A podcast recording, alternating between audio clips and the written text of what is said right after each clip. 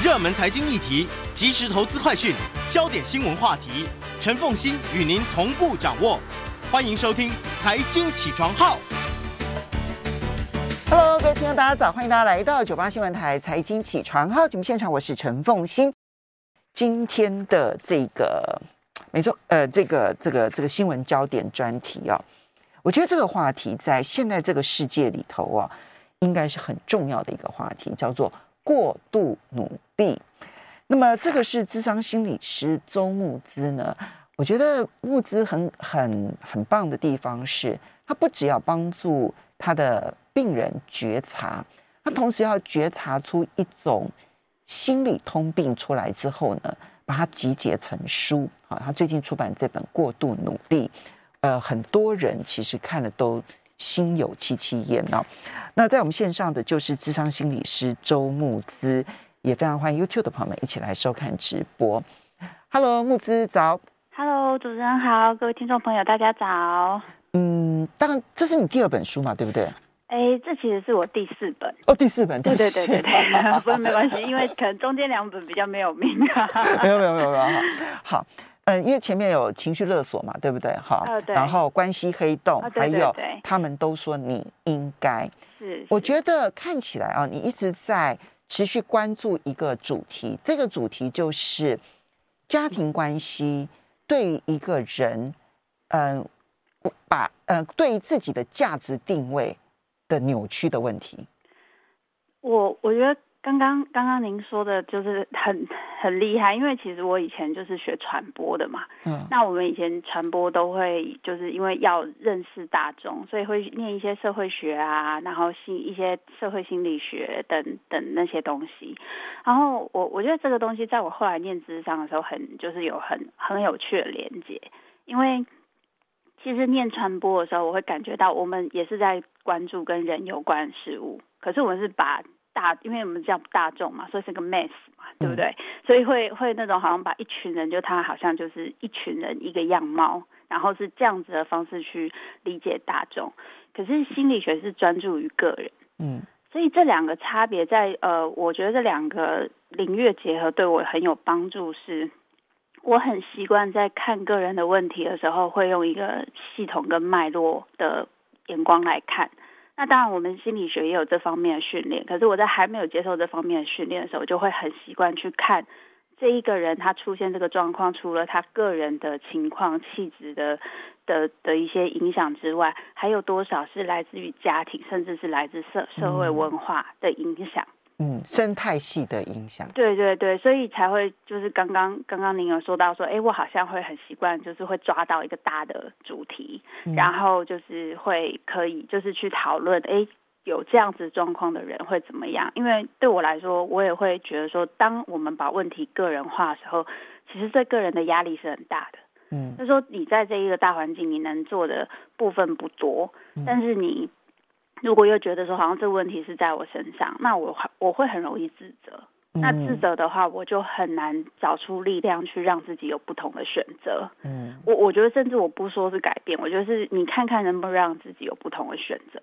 嗯，但如果这个是一个大环境，而如果有机会这一个这一个现象会被大家注意到，那至少我们会出现说，哎，我们会知道原来我可以有其他选择。所以你出书有一个很重要的一个。意义在那个意义就是，如果这一些个案啊集结出来的那个现象，你让大众发现了之后，看到了之后，其实其他的人看到之后就不会觉得，哦，我也同样有这种心理的伤，我有这样子的一个情绪，我有这样子的一种这种压力，那不是我个人的问题。对，就是我可以。虽然是我要去面对的，虽然是我要去解决的，对对对，但是它不是我造成的。没错没错，所以其实这个我这个这一个想法，在他们都说你应该这本书是呃达到一个极致，就是因为那个时候我是直接去探讨一个女性在成长的过程中，她是怎么被形塑。出现在这个样子，嗯，所以去讨论说啊，女生就是比较没有安全感啊，女生就是很喜欢在意别人的想法啊，女生就是很容易想太多，这样的状况其实对女性并不公平，因为从小到大的训练，女生就是被训练成必须要在乎别人的感受，必须要常常去照顾别人、注意别人。所以在这个状况下，你要逃脱或换个脑袋想，你会必须要从你之前被灌输的那一些观念，嗯，开始重新检视。有点就是讲一个比较文言的话，就是你的意识形态，你被洗脑了嘛？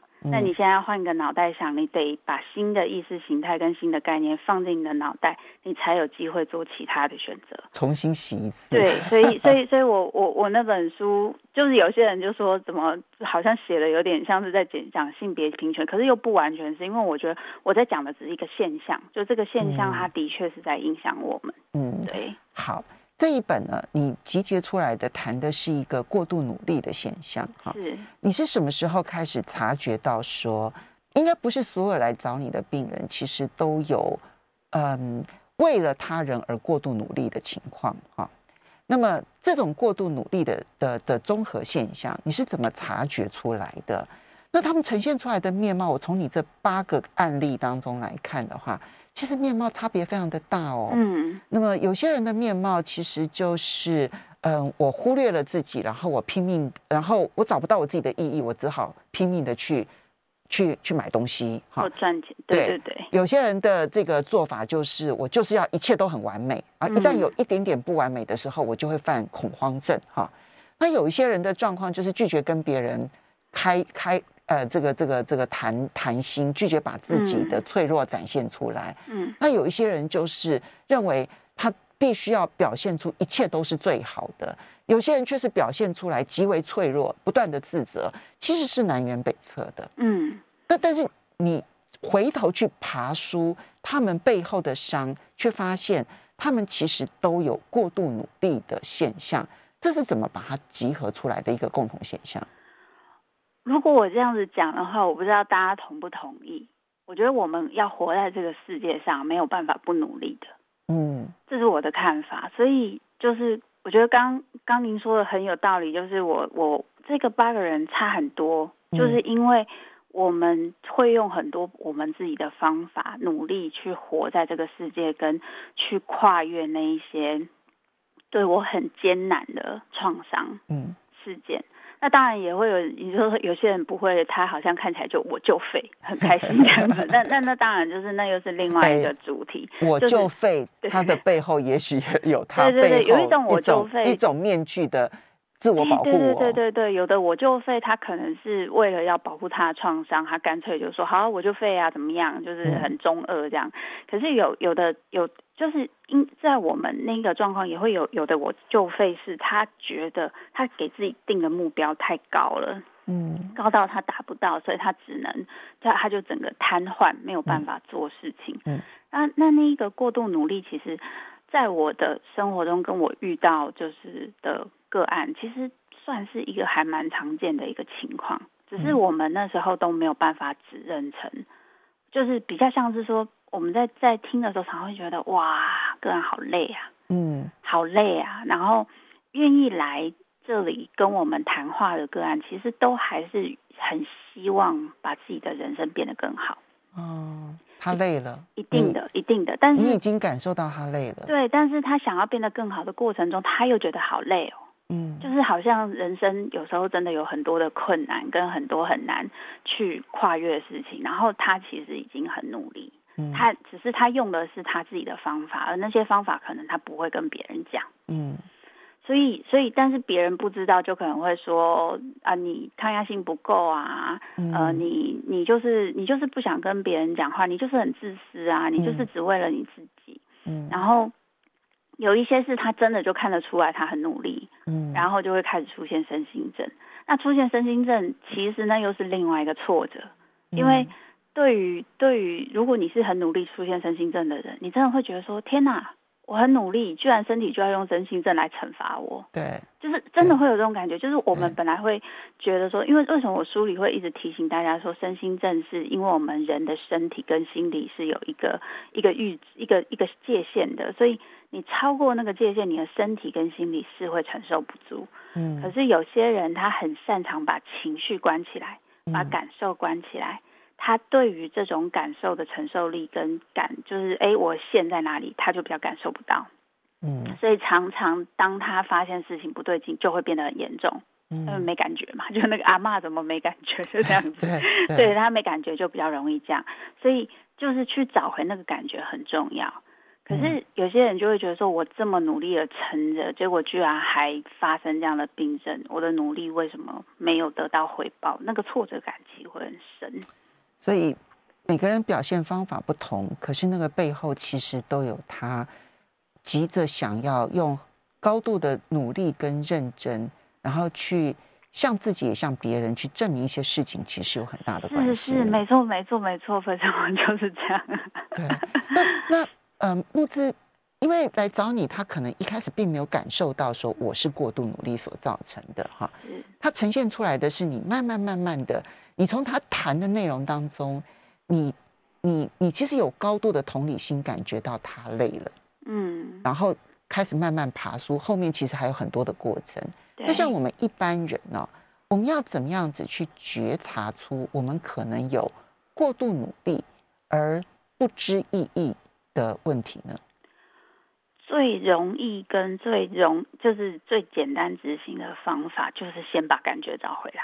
嗯，其实，在过度努力的那八个个案，虽然看起来差很多，但他们都有一个特色，就是基本来说，他们都让自己没感觉。哦。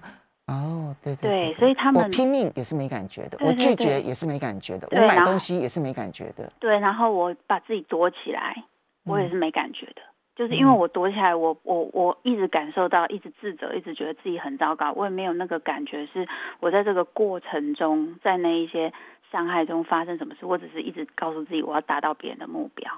嗯，所以那个没感觉是一个最，就是我自己不见了。嗯，我是一个拿来满足别人的看法、别人的评价，或是别人期待我的样子的一个容器。我把我自己当成工具，对，我自己是一个工具。我们稍微休息一下，马上回来。欢迎大家回到九八新闻台财经起床号节目现场，我是陈凤欣。在我们线上的呢是智商心理师周慕姿啊，他呃最新的这一本书，其实他从情绪勒索开始啊，大家就应该感受得到，他很擅长把一些我们所碰到的一些心理的挫折感受，集合成为一个共同的现象。当然，他拥有大量的智商病例，那么集结起来了之后呢，其实我们可以从这些病例当中。去找到自己，好，所以过度努力这件事情，其实恐怕是很多人都感受到的，但是没有说出来之前，你没办法爬梳自己的心情。所以第一步其实是先必须要理解自己现在的现象是累了，嗯，理解自己现在无感的这一种心理状态背后是有一个环境上面的。压力存在在那个地方，我必须去面对它，然后给自己一个不同选择的可能性。那我们就一步一步，也许选一两个个案来来来说明。首先，第一步当然先是状况呈现出来了，可是那个状况呈现出来的一开始，我们还很难判断是什么原因。我们来说几个例子试试看，好吧？你要挑哪一个例子？嗯，如果说要这样子讲的话，就是刚刚讲会不会大家对于那个就是那个比较努力一直要赢的那个很有感觉，还是会对那个就是一直不讲话、打死不讲话那一 对伴侣比较有感觉？哦，我对这两个都很有感觉。对，我在想，对对对，因为这两个里，其中一个真的好像我先生。我也听到很多人跟我这样说。对 对对，我们先从一定要赢先生好了。他一生完美，他什么事情都必须要做到最好，但是他居然，他居然有恐慌症，光是要承认自己有恐慌症这件事情，他都快崩溃了。是是是，我我觉得这件事情是很很，他就是为什么说有时候我们需要理解到社会对于一些事情对我们的影响，因为基本来说，虽然我觉得这几年大家对于身心症的确有接纳度变高很多。但是基本来说，在往就是比较像呃金融啊、管理啊这种，就是比较实务业界的状况下，还是很期待我们可以整理好自己的心情，嗯，管理好自己的情绪，超越情绪，然后要就是能够就是做到事情。对对对对对，所以有一句话叫做“先解决心情，再解决事情”。但是其实在，在呃，我刚刚说有些行业的人是认为你你哪管心情啊，当然是先解决事情啊。所以我们的第一个反应其实常常都是在解决问题，嗯，超越别人，不可以输给别人。输给别人好像就会很糟糕的时候，我就没有时间停下来看我发生了什么事，我只能一直往前跑。嗯，所有我会出现的情绪，阻止我往前跑的东西，这些都叫做脆弱，都叫做拖累，都叫做拖油瓶，都是不可以出现的。嗯，我要像机器一样，然后很努力，然后很正向，一直往前跑。嗯。我没有说这个东西一定是错的，因为它某方面可以带给我们生活会有一定的，我们在心理学会说高功能，嗯，这种我们在遇到我们会说是个案，我们就会说高功能个案，就基本来说，它它虽然可能有的时候你要碰触他内心没那么容易，嗯，但是呢，他也不会给你造成太大的麻烦，因为他已经很习习惯靠自己，对，但是这样子的的。朋友在来的时候，最困难的地方就是，当我们去讨论到，也许你过去的一些经验、一些情绪没有处理，所以造成一些脆弱感，然后那些脆弱累积到一个程度，因为人的情绪累积是有一个限制的嘛，所以它累积到一个程度，像一个阈值，它就爆掉了。很多人是不能接受的。所以你书中的这个例子啊，其实呢，它从来展现出来的其实就是那一个强者的形象。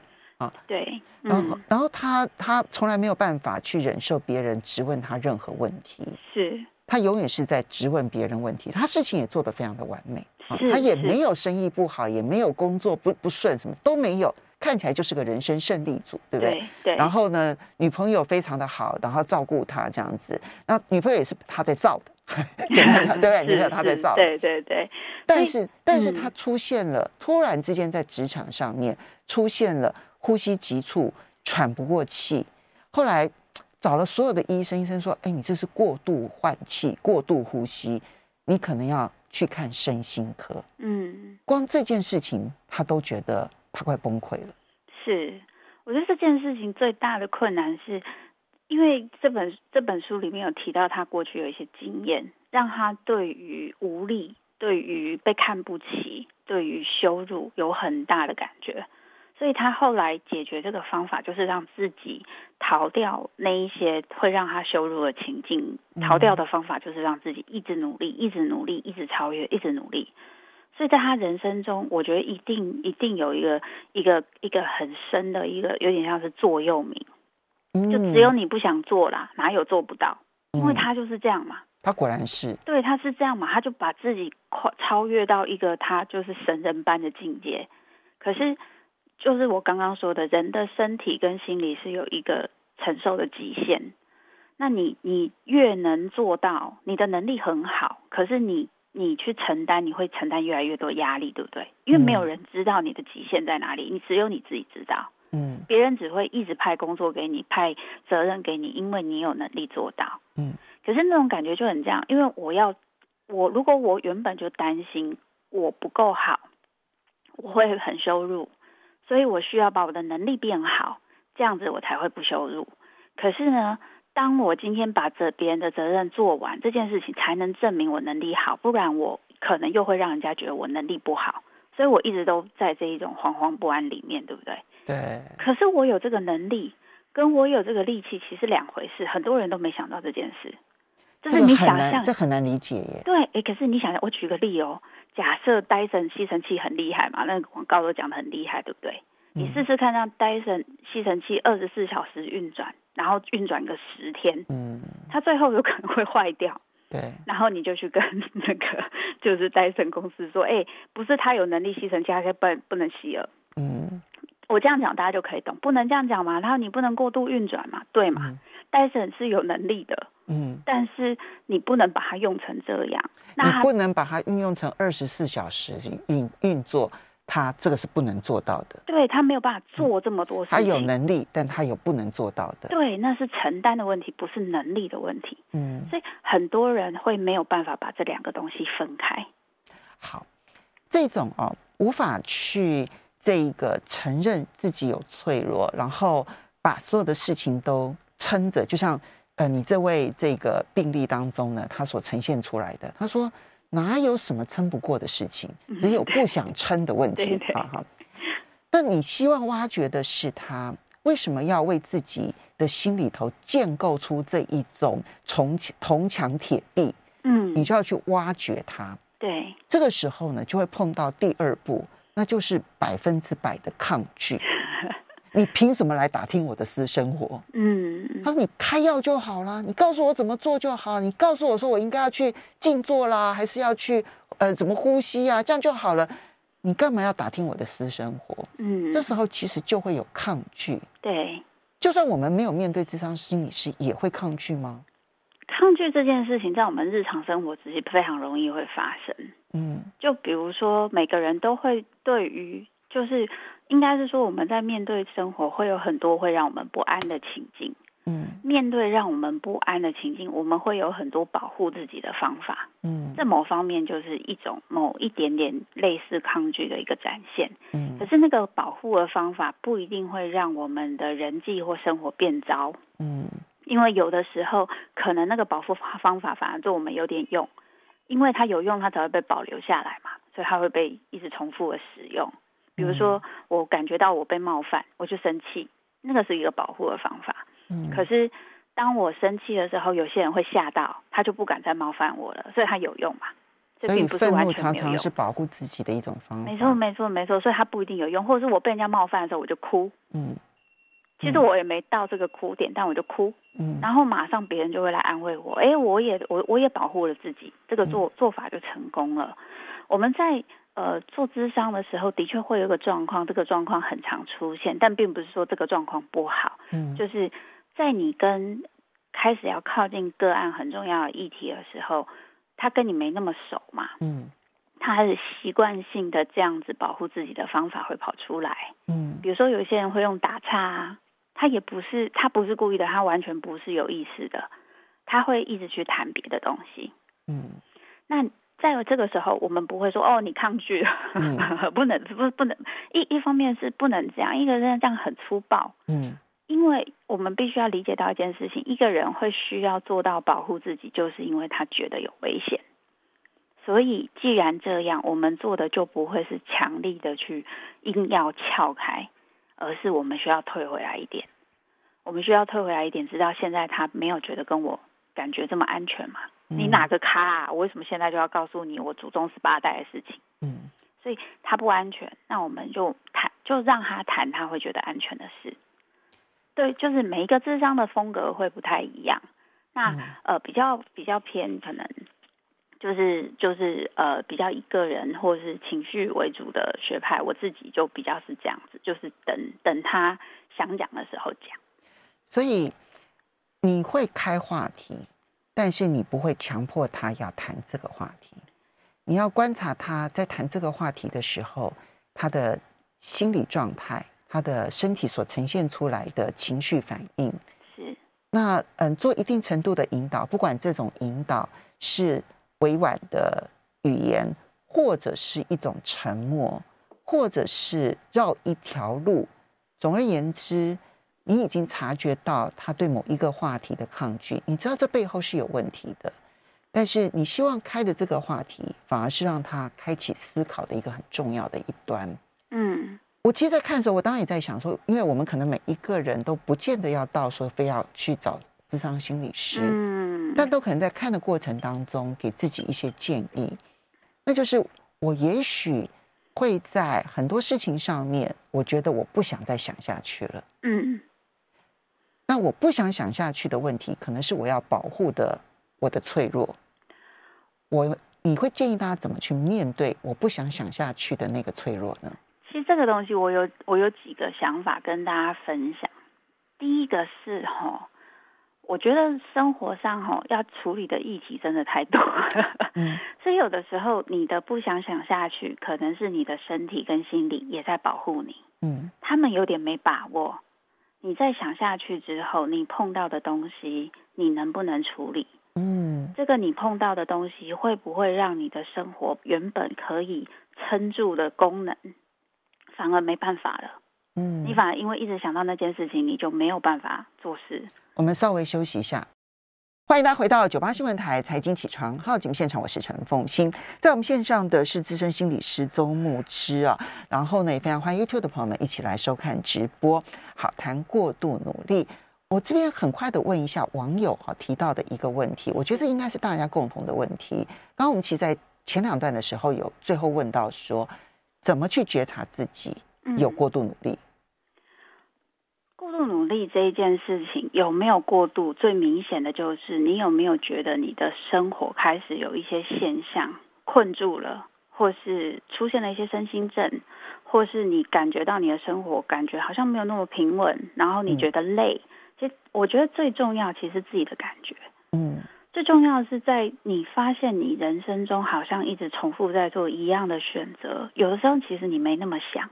嗯，比如说我看到。同事他升职，嗯，我请北送，嗯，可是我后来静下来想，他升职其实也没有怎么样，没有影响到我的生活，嗯、我薪水还是一样，嗯，而且他升职做的那个事情我没有很想做，嗯，所以如果今天老板问我要不要升职，我还要犹豫一下，嗯，可是我看他升职，我就是北宋，嗯，我就觉得我应该要更努力，然后我就会气，我气我没有被看见，然后气那些。可能在这个时候，我就需要停下来问一下说，说我我需要一直被别人看见，一直需要很努力，是因为得到的这个东西本来就是我想要的吗？对对对对，是我想要的吗？还是只是因为我就是会有一种害怕存在？嗯，我那个害怕就是会让我觉得我好像只要没有赢过别人，就会很可怕。嗯，如果你有发现你有这个担心，你的生活中几乎在很多选择，你都没有办法选择你比较想要的。嗯，大家都去上什么课？嗯，你其实觉得天哪，上那个课超费的，而且我到时候报名，我也不知道上不上得完。我现在时间那么少，可是你还是忍不住觉得，好像假日不上课，就好像对不起国家、民族、社会这样。然后你可能也没有办法休息。你可能有稍微休假一下，就是会有很大罪恶感，就是你会发现你本身的意志跟你觉得你应该要做的事常常在拉扯，然后多半都选应该那边。所以，我们是根据别人的期待，根据别人的嗯，我担心我输给别人，所有都是因为别人而自我努力，而不是为了自己的感觉而努力。这件事情很重要，没错，凤欣姐刚刚讲的很有道理，就是就是这样。我我今天在做任何事情的评价跟那个，我没有意识到，甚至我可能是把别人的标准已经内化到我自己身上。嗯，我我想象别人会这样看。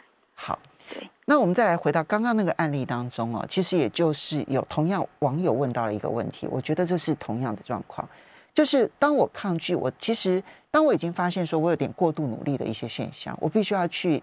去摸索我自己心里头到底那一个空洞或者那个伤在什么地方的时候，我其实自己都会碰到抗拒。嗯，你的个案在面对你的问题的时候，他会抗拒。那我们在面对自己的时候，我们也会碰到抗拒。对。那我到底该不该摸索下去？你刚刚前面提到说，万一摸索下去了之后你会受伤而无法面对它的话，这时候也许自我保护也不是一件坏事。所以网友就问到说。到底应该要先了解心情再去处理事情，还是也有人认为你只要把事情处理完，你的心情就好了？到底应该选哪一种？我觉得两种都是你的技能，嗯，所以今天的重点不是在于哪一边才是好的。嗯，今天并不是说啊，我看过度努力这一个书，所以我以后就就是要有有些人这么跟我说，我就不要努力之类，也不是这样，就是你原本会的那一个功能，它帮助你。跨越生人生很多问题，所以他才会被留下来。嗯，这件事情是好的，他没有不好。嗯，可是你会发现，因为有点像是你你你原本在一个国家，你现在要去另外一个国家，你还硬要用这个语言，你会很辛苦嘛。嗯，所以你要学第二外国语，OK。然后你学第二外国语，可是你就说，那我以后我出国了，我都要用那个国家语言，也不会啊。你有时候会遇到你自己国家的人啊，你用你自己的语言，不是跟人家比较可以亲近吗？嗯。所以你必须要先学会这两个技能，嗯，然后找回自己的感觉，因为你的感觉是帮助你判断什么时候要用哪一个的关键。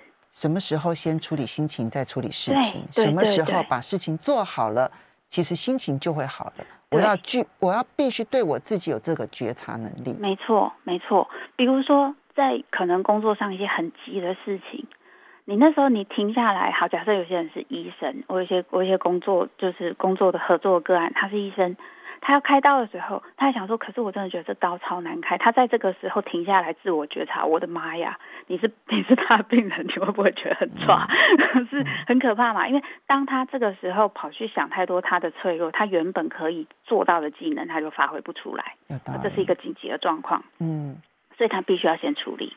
可他处理完后，他可以回来照顾他自己。嗯，我刚刚其实蛮紧张的，我觉得我很害怕。但是我还是做到了，嗯，显然我的训练对我的帮助很大，所以我是有能力的，我不用害怕，我可以用这样的简单的方式安慰自己，我以后再遇到这个状况，我那个马上跑出来的心情，它其实就会立刻被放到一个安全的地方。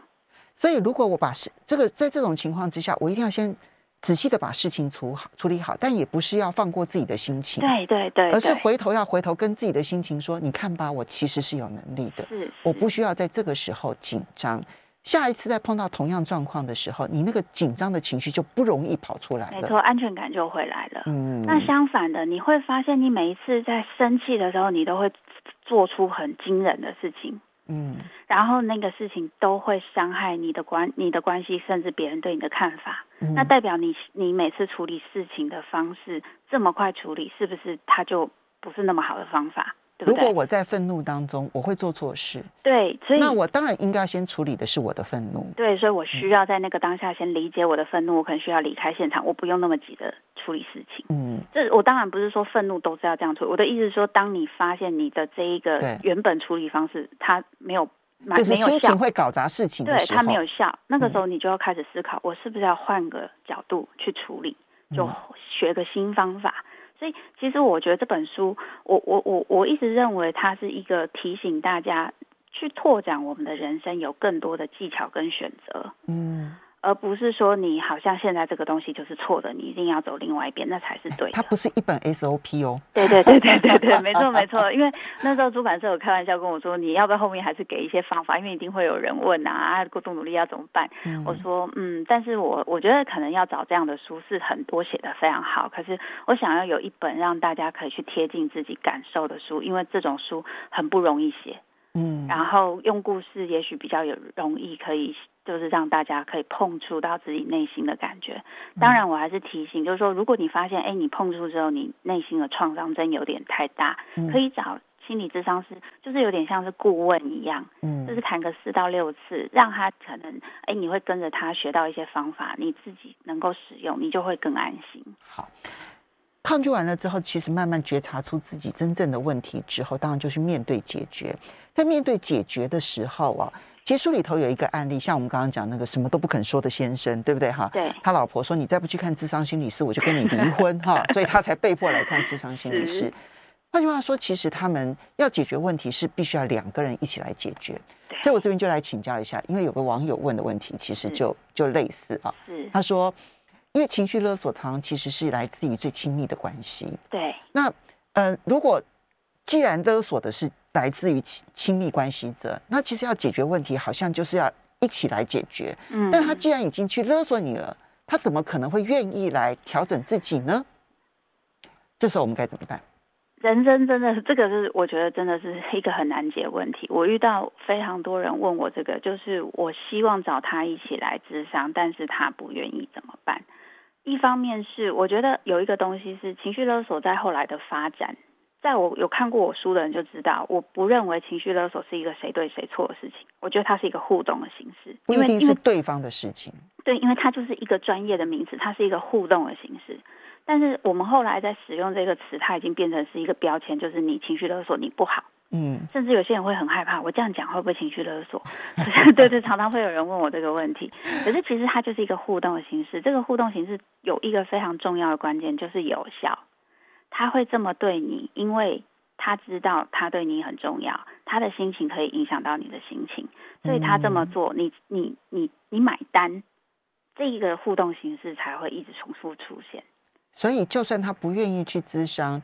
但是如果他的情绪勒索，我不再买单，他也必须要被迫改变他的行为模式。没错，但是困难的就是我们会买单有很多原因，不是说我的错，而是我们会买单，可能我们舍不得，我们同理心 本来就比较强，或者有很多很多的理由。嗯、那有甚至有时候情绪就是比较情绪勒索者那边，他使用的动作是很剧烈的。然后那个剧烈会让我很害怕，所以我很容易就会买单。这的确这样子的状况，如果两边一起来是最好的，因为他能够更容易去理解，在这一个困难当中，其实中间都是我们有很大的不安全感。我很担心我没有被爱。所以我必须要用这么用力的方式，就是我得不到你的心，我至少得到你的人 那种概念。但是，但是如果他真不愿意，我觉得我们先做一些调整，做一些保护，设一些界限，会让这个关系有一点变化。好的，那时间的关系，要非常谢谢周慕姿心理师带来的过度努力。其实觉察一下自己，你就培养一个新的技巧来面对自己的情绪。其实，在我们人生很长的路途当中，它会变成一个很好的工具。要非常谢谢周慕姿心理师，也非常谢谢大家，谢谢，谢谢，拜拜。拜拜。